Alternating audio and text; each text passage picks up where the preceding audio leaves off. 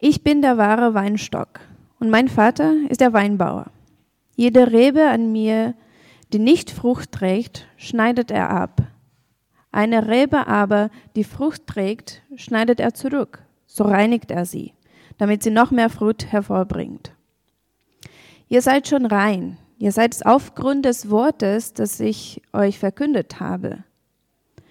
Bleibt in mir und ich werde in euch bleiben. Eine Rebe kann nicht aus sich selbst heraus Frucht hervorbringen. Sie muss am Weinstock bleiben. Genauso wenig könnt ihr Frucht hervorbringen, wenn ihr nicht in mir bleibt. Ich bin der Weinstock, ihr seid die Reben. Wenn jemand in mir bleibt und ich in ihm bleibe, trägt er reiche Frucht. Ohne mich könnt ihr nichts tun. Wenn jemand nicht in mir bleibt, geht es ihm wieder der un wie der unfruchtbare Rebe. Er wird weggeworfen und verdorrt. Die verdorrten Reben werden zusammengelesen und ins Feuer geworfen, wo sie verbrennen. Wenn ihr in mir bleibt und meine Worte in euch bleiben, könnt ihr bitten, was ihr wollt. Eure Bitten wird erfüllt werden. Dadurch, dass ihr reiche Frucht tragt und euch als meine Jünger erweist, wird die Herrlichkeit meines Vaters offenbart. Wie mich der Vater geliebt hat, so habe ich euch geliebt. Bleibt in meine Liebe. Wenn ihr meine Gebote haltet, werdet ihr in meiner Liebe bleiben, so wie ich immer die Gebote meines Vaters gehalten habe und in seiner Liebe bleibe. Ich sage euch das, damit meine Freude euch erfüllt und eure Freude vollkommen ist. Einen wunderschönen guten Morgen. Ich spreche ein Gebet. Liebender Gott, ich danke dir, dass du da bist. Ich danke dir für diesen Text, für diese Worte, durch die du, glaube ich, zu uns sprechen willst, durch die du in unser Leben reinsprechen willst. Und ich möchte dich bitten, dass du uns dafür offen machst, für das, was du jetzt zu sagen hast und was dir für uns heute wichtig ist. Amen. Wir schließen heute äh, unsere Predigtreihe zu den sogenannten Ich bin-Worten von Jesus ab ähm, und kommen dabei zu einem Text, der mir persönlich sehr viel bedeutet und den ich sehr, sehr mag und sehr, sehr schätze. Es ist einer meiner Lieblingstexte in der ganzen Bibel. Und zwar sagt Jesus hier, ich bin der Weinstock, ihr seid die Reben. Und ich glaube, worum es in diesem Text geht, ist die Wichtigkeit unserer Verbindung zu Jesus. Die Wichtigkeit unserer Verbindung zu Jesus. Jesus sagt diese Worte ähm, in seinem, bei seinem letzten Abendessen mit seinem engsten Vertrautenkreis, mit seinen Jüngern, kurz vor seinem Tod. Und ich glaube, was er ihnen hier einschärfen will, ist, bleibt unbedingt mit mir verbunden. Bleibt unbedingt mit mir verbunden und zwar bleibt auch unbedingt dann mit mir verbunden, wenn ich nicht mehr sichtbar und greifbar im, äh, körperlich hier bei euch bin. Und ich finde, das deckt sich eigentlich sehr schön äh, mit unserer Situation, was Jesus seinen Jüngern da einschärft, was er ihnen mitgibt. Denn auch für uns ist es ja so, dass Jesus erstmal nicht körperlich greifbar, sichtbar hier mitten unter uns ist. Und vielleicht ist das auch für uns eine Frage immer wieder. Wie begegnen wir denn Jesus? Ja, wie bauen wir irgendwie Nähe zu ihm auf? Wie bauen wir eine Art Beziehung zu ihm auf, wenn wir ihn überhaupt gar nicht vor uns haben, wenn wir ihn überhaupt gar nicht sehen können? Oder vielleicht äh, seid ihr auch ein bisschen an einem anderen Punkt und es äh, stellt sich für euch eher die Frage, warum soll das denn so wichtig sein? Ja, warum soll das jetzt ausgerechnet den allergrößten äh, Stellenwert in meinem Leben haben, mich in diese Beziehung, in, in, diese Verbindung zu Jesus zu investieren. Es gibt so viele Dinge, gefühlt viel zu viele Dinge auf Amandas To-Do-Liste zumindest, die wichtig sind und um die wir uns dringend kümmern müssten.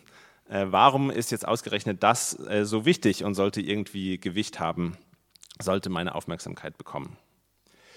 Und ich finde, zu genau diesen beiden Fragen macht dieser Textabschnitt ein paar sehr, sehr äh, bemerkenswerte Aussagen.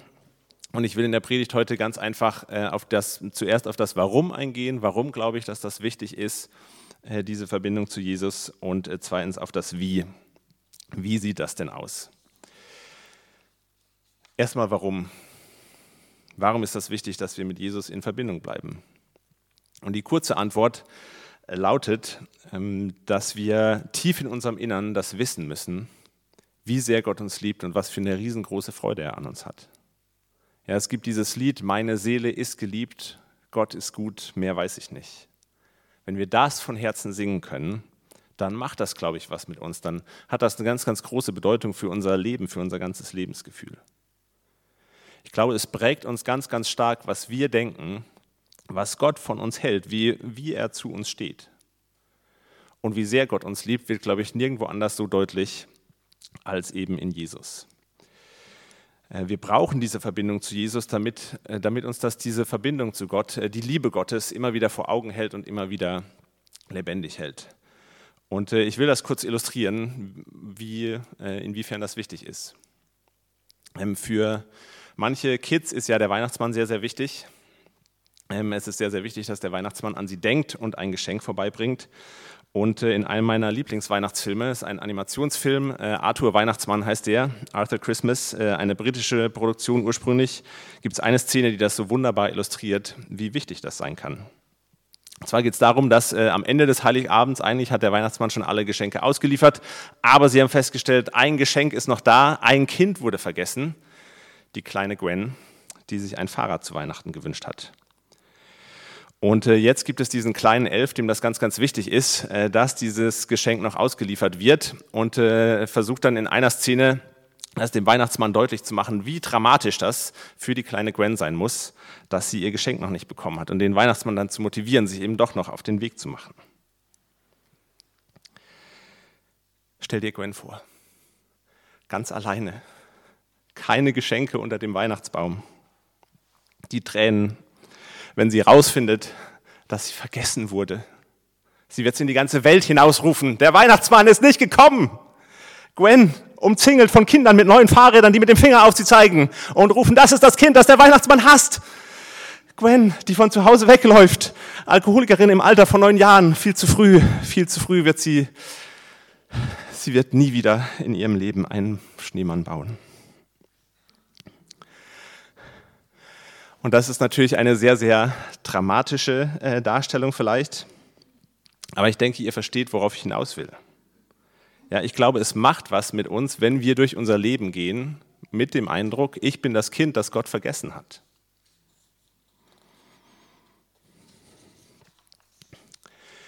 Und vielleicht seht ihr euch selber gar nicht so, aber ähm, ich glaube, was wir so wirklich über Gott glauben oder was wir darüber denken, wie Gott über uns denkt, das wird deutlich, wenn wir nochmal zurückgehen zu unserer ersten Reaktion, die wir so auf diesen Text hier hatten. Also was ist denn der Satz, der Vers, der euch hängen geblieben ist, vielleicht schon jetzt beim Lesen oder äh, beim Zuhören, äh, bei der Lesung oder wenn ihr nochmal in den Text reinschaut, was ist der Satz, der euch als erstes anspringt oder wo ihr als erstes mal so drüber stolpert? Vielleicht ist es bei einigen von uns äh, Vers 6, der, der Vers mit den unfruchtbaren Reben, die weggeworfen werden, die verdorren und dann brennen müssen.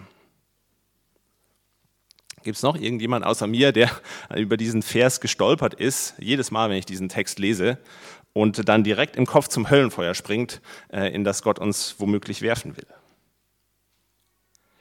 Oder dann geht es hier im Text ja auch um Frucht, die wir irgendwie hervorbringen sollen. Und ich bin da ganz schnell, ohne groß drüber nachzudenken oder nachzuschauen, was denn jetzt mit dieser Frucht gemeint sein könnte, dabei zu denken, naja, das muss doch irgendwas sein, was Gott von mir erwartet. Ja, die Frucht ist was, was ich Gott irgendwie schuldig bin, was er erwartet, dass ich liefere.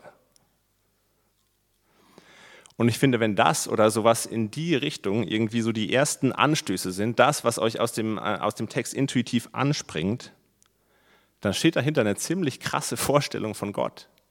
Eine ziemlich krasse Vorstellung davon, wie Gott über uns denkt, was er von uns hält. Ja, es ist nämlich ein Gott, der in erster Linie was von uns erwartet. Und wenn wir das nicht erfüllen, da müssen wir brennen. Oder zumindest ist Gott irgendwie enttäuscht äh, mit uns, weil er ist ja irgendwie gnädig äh, oder wie auch immer. Und dann reduzieren wir seine Liebe und Gnade darauf, dass er uns irgendwie halbwegs ungeschoren davonkommen lässt. Und ich finde, das ist eine ganz, ganz tragische Lesart dieses Textes, ein ganz, ganz tragischer Eindruck von Gott, der da irgendwie dahinter steht. Denn ich finde, tatsächlich zeichnet dieser Text ein ganz anderes Bild von Gott. Und ein Satz, der in, der in diesem Kontext absolut bemerkenswert ist, über den wir eigentlich stolpern sollten, ist schon in Vers 3. Ich weiß nicht, ob euch der aufgefallen ist, den überliest man leicht. Aber in Vers 3 sagt Jesus zu seinen Jüngern, ihr seid schon rein. Ihr seid schon rein. Das ist ein ganz erstaunlicher Zuspruch von Jesus. Ja, also nicht nur sieht Jesus seine Jünger so als äh, Reben, die schon Frucht bringen, sondern sie sind schon an dem Punkt, wo sie veredelt sind, dass sie noch mehr Frucht bringen. Ja, sie sind so, schon auf Top-Level irgendwie. Und die Begründung liefert er gleich mit. Es ist nicht, weil sie irgendwas erreicht haben, weil sie irgendwas geleistet haben, weil sie irgendwelche Erwartungen Gottes erfüllt haben, sondern weil Jesus mit ihnen geredet hat. Aufgrund der Worte, die ich euch verkündet habe. Seid ihr schon rein, seid ihr heilig, bringt euer Leben Frucht. Ist ganz bemerkenswert und ich finde, das wird noch bemerkenswerter und macht noch mehr Sinn, wenn wir uns dieses Bild vom Weinstock vor Augen halten, das Jesus hier verwendet. Ja, der Weinstock ist seit jeher so ein Bild für Israel äh, als ganze Nation, als ganzes Volk. Findet man zum Beispiel in Psalm 80. Ähm, und um fruchtbar zu sein, um dazuzugehören, äh, war es natürlich wichtig, dass man die ganzen äh, nationalen Marker, Identitätsmarker irgendwie erfüllt hat. Es war wichtig, beschnitten zu sein, es war wichtig, den Sabbat einzuhalten, es war wichtig, in den Tempel zu gehen. Äh, der Tempel äh, war auch ganz, ganz wichtig und ein Ort, der übersät war mit dieser Symbolik vom Weinstock. Ja? Also da musste man hingehen, da musste man reinkommen, um so ein gutes, fruchtbares Leben zu führen. Gleichzeitig ist der Tempel aber auch zu dem Zeitpunkt der Ort, der für viele nur schwer zugänglich war. Ja, es gibt da einen Vorhof, über den viele erstmal gar nicht hinauskommen, Frauen zum Beispiel.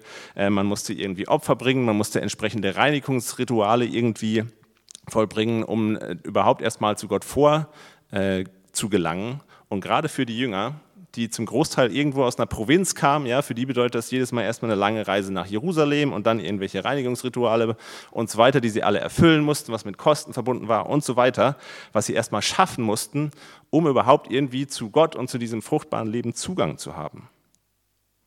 Und wenn Jesus jetzt sagt, ich bin der Weinstock und ihr seid schon rein, einfach weil ich mit euch geredet habe, wegen dem, was ich zu euch gesagt habe, dann ist das ein ganz gewaltiger Zuspruch für die Jünger. Dann ist das eine unglaubliche Befreiung für sie und darf und soll das, glaube ich, auch für uns sein. Ja, versteht ihr, wie wichtig das Jesus gewesen sein muss, dass seine Jungs, seine Leute nicht nachdem er dann irgendwie weg ist, wieder zurückfallen in ein System, was ihnen den Eindruck vermittelt, ihr müsst erstmal durch äh, über tausend Hürden irgendwie springen, bevor ihr überhaupt Zugang habt zu einem fruchtbaren Leben, zu einem Leben mit Gott. Er will auf keinen Fall, dass sie wieder zurückfallen in so ein Verständnis, äh, was ihnen vermittelt, in so ein System, was ihnen vermittelt, Gott ist für euch, für Leute wie euch, nur ganz, ganz schwer zugänglich. Und ich finde, diese Aussage macht dann auch noch mehr Sinn, wenn wir noch einen weiteren Text mit hinzunehmen, äh, was Paulus später mal in einem im Galaterbrief äh, als Früchte des Geistes bezeichnet. Und die ersten Früchte, die darin vorkommen, Galater 5 findet man diese Liste, die ersten Früchte, die darin vorkommen, sind Liebe und Freude. Sind Liebe und Freude. Ja, es geht bei der Frucht nicht irgendwie in erster Linie darum, dass wir irgendwelchen Erwartungen Gottes gerecht werden. Es geht darum, dass wir uns freuen können. Ja, so endet auch der Abschnitt, den ihr hier abgedruckt findet äh, im, im Heft, Vers 11. Ich sage euch das alles, damit meine Freude in euch bleibt und damit eure Freude vollkommen wird. Das ist der Punkt dieses Textes. Deshalb sagt Jesus das Ganze. Und ich finde, da spüren doch wir auch ein bisschen was davon, wie wichtig es für uns ist, für unser Lebensgefühl ist, dass wir mit Jesus verbunden bleiben und mit dem, was er gesagt hat. Ja, ich glaube, in uns steckt manchmal, in manchen von uns steckt, glaube ich, dieser Eindruck, Gott erwartet was von mir und wenn ich das nicht erfülle, dann ist irgendwie schon schwierig, ja, dann müsste ich, hätte ich es eigentlich verdient zu brennen und irgendwie komme ich gerade noch so durch, aber eigentlich ähm, ist Gott enttäuscht von mir.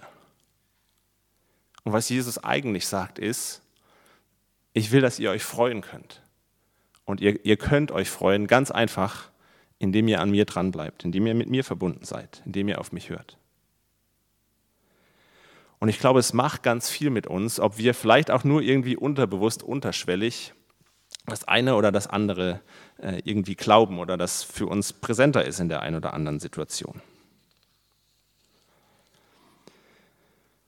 Und ich will das noch ein bisschen vertiefen. Ja? So ein, also so ein Gott, den wir eh nur irgendwie enttäuschen können, der ständig mit irgendwelchen Erwartungen auf uns wartet, ähm, der uns in seiner Liebe und Gnade halt irgendwie erträgt, weil er halt auch muss, entspricht halt seinem Wesen der ist für uns, glaube ich, überhaupt nicht attraktiv.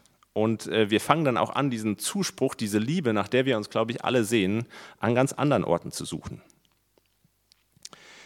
Ein äh, unbekanntes Teenie-Mädel soll mal die Frage gestellt haben, was hilft mir das denn, dass Jesus mich liebt, wenn all die coolen Jungs mich überhaupt gar nicht wahrnehmen? Und das ist so eine Frage, mit der ich mich sehr gut äh, identifizieren kann, äh, für die ich sehr viel Empathie habe. Nicht, weil mir die Aufmerksamkeit der coolen Jungs auch so wichtig ist, aber weil ich mir ganz oft schon dieselbe äh, Frage im selben Sinne gestellt habe. Von was hilft es mir denn mit Jesus verbunden zu sein, wenn das und das, wenn X nicht irgendwie eintrifft? Ja, das ist eine Frage, die ich mir auch schon oft gestellt habe. Und immer wieder habe ich so den Eindruck, ich brauche gerade alle möglichen Dinge. Ja, ich brauche irgendwie mehr Unterstützung von den Leuten um mich herum. Ich brauche mehr Geld. Ich brauche mal wieder so ein richtiges Erfolg. Ich brauche, ich brauche, ich brauche. Und dieses Teenie-Mädel braucht eben offensichtlich ganz stark die Aufmerksamkeit der, der coolen Jungs. Und wie gesagt, glaube ich, dass Gott ganz, ganz viel äh, Verständnis dafür hat, dieses Gebet, äh, diesen Wunsch auch sehr, sehr ernst nimmt. Aber wenn wir uns mal für so einen Moment ihren, ihren Lebensverlauf vorstellen, wenn sie das zu ihrem Gott macht, wenn das das bleibt, woraus sie ihre, äh, ihr Selbstverständnis zieht, woraus sie ihre Energie zieht, woraus sie, ähm, worauf sie ihr Leben aufbaut, wenn das ihr Weinstock ist und bleibt, was wird das denn mit ihr machen? Wenn sie die Aufmerksamkeit nie bekommt, wenn irgendein Typ sie irgendwann vielleicht fallen lässt, sie betrügt, ihr gegenüber kalt und gleichgültig wird, dann wird ihr das, glaube ich, nicht nur das Herz brechen, sondern dann wird sie anfangen, weniger von sich selber zu denken. Ich glaube, es ist möglich, dass sie eigene Träume, Leidenschaften, Wünsche, ihre eigene Persönlichkeit zurückstellt oder sogar begräbt, um die gewünschte Aufmerksamkeit irgendwie zu bekommen, weil sie merkt, damit funktioniert das nicht, funktioniert irgendwie anders. Und ich glaube, selbst wenn sie sich am Ende den coolsten Typen angelt, wenn das alles funktioniert, wird ihr das nicht gut tun, wenn sie sich so sehr von ihm abhängig macht. Und ich weiß nicht, ob euch so spontan was in den Sinn kommt, aber was sind die, die Dinge, wo ihr den Eindruck habt, dass ihr das gerade eigentlich unbedingt braucht? Oder wofür habt ihr so große Angst, dass ihr das verlieren könntet gerade? Und was macht das mit euch?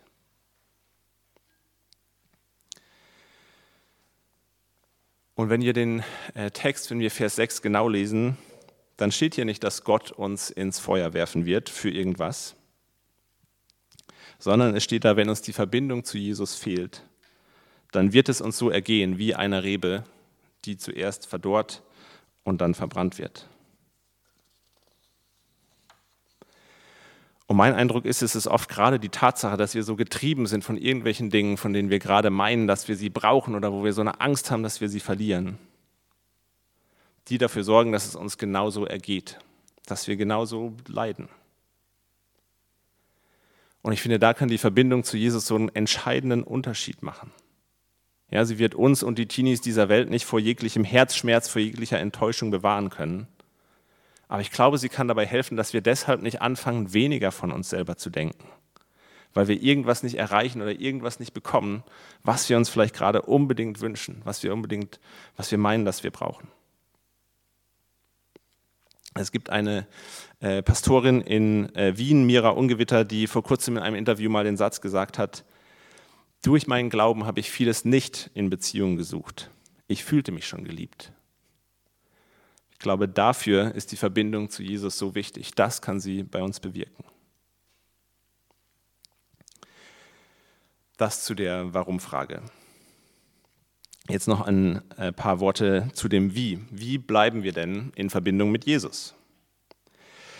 Und wenn wir direkt einfach mal ganz praktisch anfangen, dann sind so die zwei Schlüsselaktivitäten, von denen ich glaube, auf die dieser Text abzielt. Erstens, dass wir uns die Worte Jesu in Erinnerung rufen, äh, dass wir sie uns lebendig halten, für uns zum Beispiel, indem wir die Bibel lesen oder so. Ja, Jesus spricht hier immer wieder davon, dass seine Worte in den Jüngern auch bleiben sollen.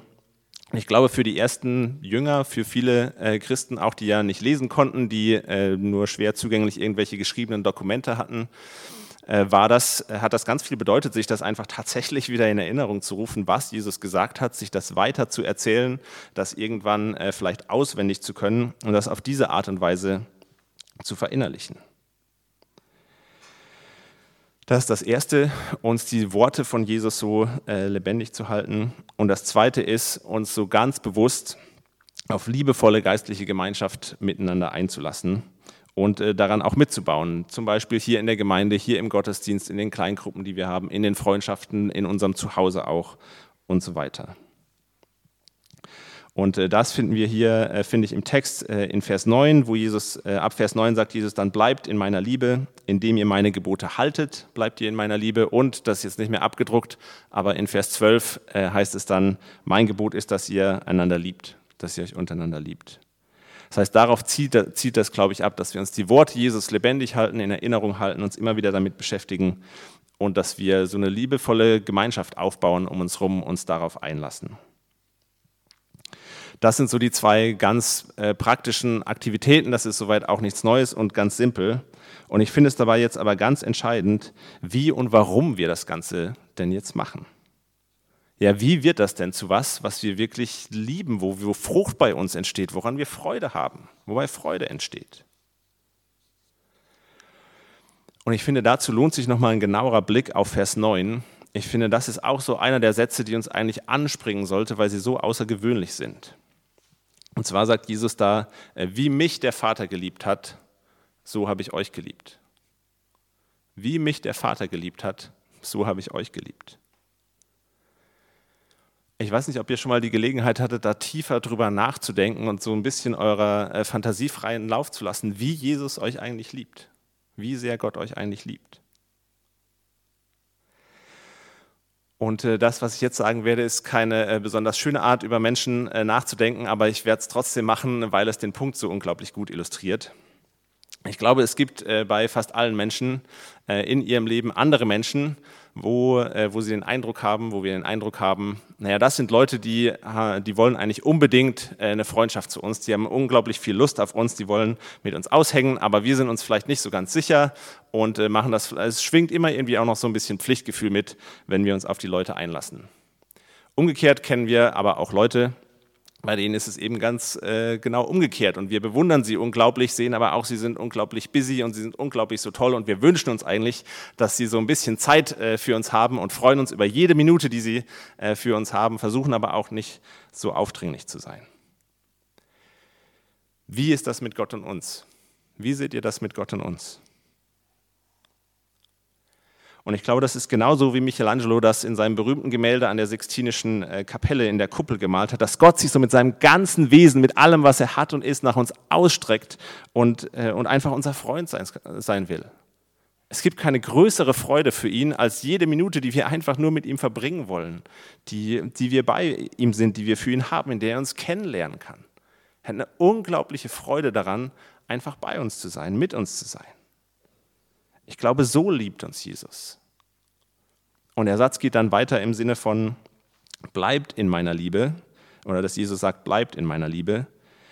Also, dass es bei, bei unserem Miteinander, bei unserer Gemeinschaft hier und dann, wenn wir uns mit den Worten von Jesus auseinandersetzen, darum geht, in dieser Liebe irgendwie drin zu bleiben, in Gottes, in der Liebe von Jesus zu bleiben.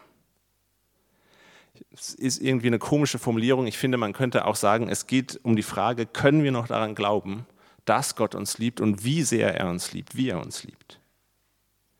Und ich finde, oft genug, wenn wir so auf uns alleine äh, gestellt sind, wenn wir nicht diesen Input äh, durch die Worte von Jesus äh, oder durch die Gemeinschaft haben, dann machen wir den Status unserer Beziehung äh, zu Gott, unseres Glaubens daran fest, wie es uns gerade mit ihm geht.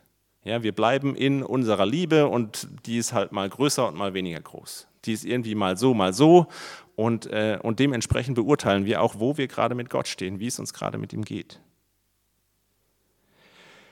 Wir sollten aber unseren Status bei Gott daran festmachen, wie er uns sieht. Bleibt in seiner Liebe. Bleibt in seiner Liebe. Und diese Liebe ist großartig, diese Liebe ist unendlich, diese Liebe ist leidenschaftlich. Diese Liebe ist beständig, die lässt sich durch nichts irgendwie auslöschen. Gott hat Freude an uns, Gott hat so richtig Bock auf uns.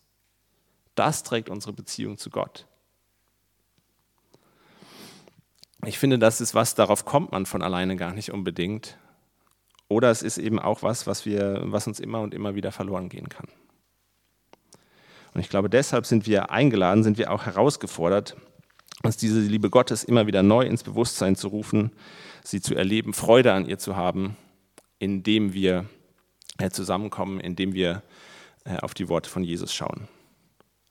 Und ich finde, es ist was ganz anderes, ob wir das als Inhalt und Ziel unserer Gemeinschaft haben ja, und das als Ziel und Inhalt äh, unserer Zeit haben, in der wir vielleicht die Bibel aufschlagen oder so, als dass wir da so rangehen mit so einem, ach, ich sollte aber, ja. Hast du deine Hausaufgaben schon gemacht? So Gott erwartet doch auch irgendwie was von dir und dass du jetzt gerade nicht die Frucht erlebst, die du, die du dir wünschst, ja, das, das liegt ja auch irgendwie an dir und dass du überhaupt nichts investiert hast. Das ist eine ganz, ganz andere Herangehensweise und auch ein ganz, ganz anderes ähm, uns auf Gott einlassen. Und im ersten Punkt habe ich ja schon die Frage gestellt, ähm, ob es irgendwas gibt, äh, wo ihr sagen würdet, das braucht ihr gerade oder das meinen wir vielleicht gerade, dass wir es brauchen was gerade so unser größter Schatz ist oder das, wo wir denken, ah, wenn ich das habe, solange ich das habe, ist eigentlich alles gut. Und ich finde, vielleicht kann dieser Text für uns genauso eine Befreiung von so einer Sache sein, die uns vielleicht irgendwie im Griff hat oder die uns irgendwie treibt. Vielleicht kann das für uns genauso eine Befreiung sein, wie ich glaube, dass dieser Moment und dass diese Ansage für die Jünger war. Äh, Steve Kass, der ein Buch zu Überleitung geschrieben hat äh, und seine pastorale Laufbahn als Krankenhausseelsorger begonnen hat, also ziemlich taffer Einstieg, finde ich, kommt direkt irgendwie in lauter solche Sterbesituationen rein. Und der hatte am Anfang ganz stark den Eindruck, es ist wichtig für ihn, er braucht das unbedingt, dass er in jede dieser schwierigen Situationen, in jedes Krankenzimmer, das er reingeht, dass er vorher weiß, was er in dieser Situation reinsprechen kann, was er sagen kann und was er sagen wird. Und er hat dann aber im Laufe der Zeit festgestellt, die Erfahrung gemacht, dass das äh, erstens überhaupt was ist, was er überhaupt gar nicht leisten kann. Ja, das kann er überhaupt gar nicht äh, vorher wissen. Das ist nichts, was ein Mensch irgendwie kann.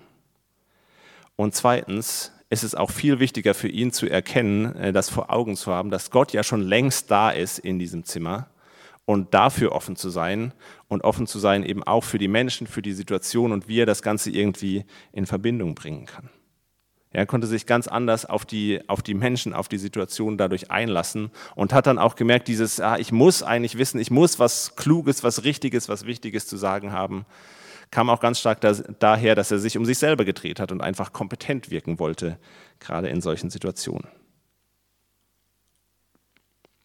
Und vielleicht gibt es genau solche Situationen in unserem Leben auch immer wieder,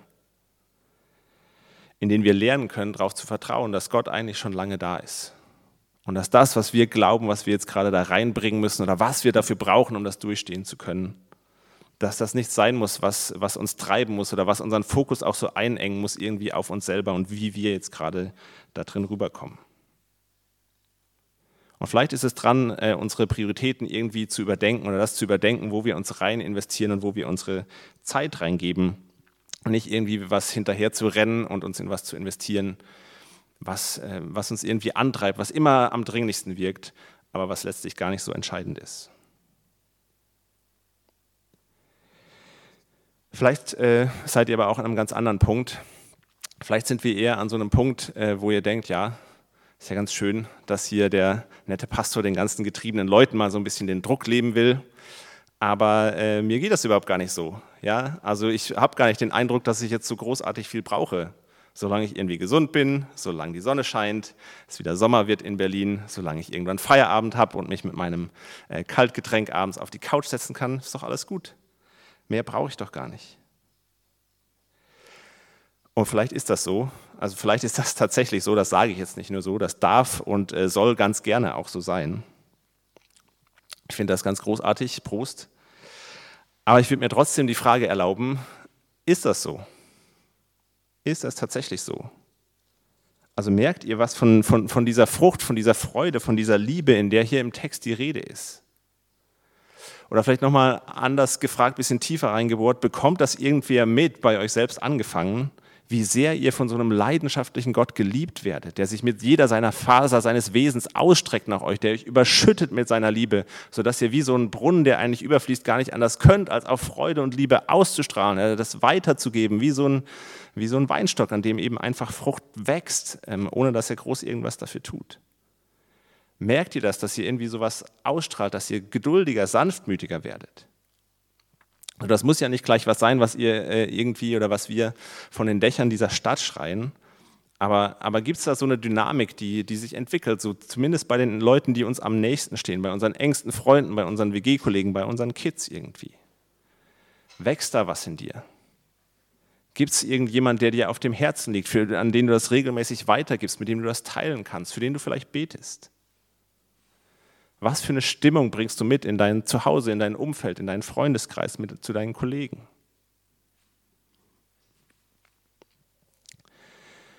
Und die gute Nachricht, die ich euch da abschließend mitgeben will, ist, dass, glaube ich, tatsächlich durch die Verbindung mit Jesus, wenn wir da einen neuen Fokus vielleicht drauflegen, eine ganz andere Dynamik reinkommen kann. Und äh, ich habe das äh, erlebt zuletzt vor ein paar Wochen, als Joelle, meine Frau, äh, auf dem Reset-Wochenende war.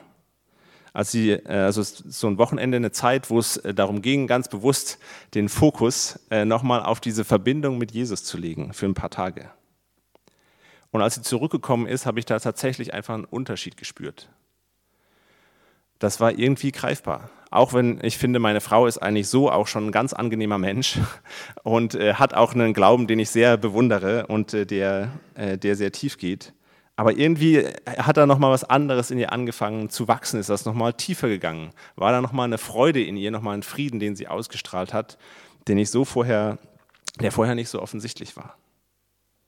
Und ich glaube, genau das ist für jede und für jeden von uns auch möglich, wenn wir den Fokus äh, auf diese Verbindung zu Jesus äh, legen, wenn wir das vielleicht neu zu einer Priorität machen und uns auch einfach nur dafür öffnen und darauf einlassen. Amen.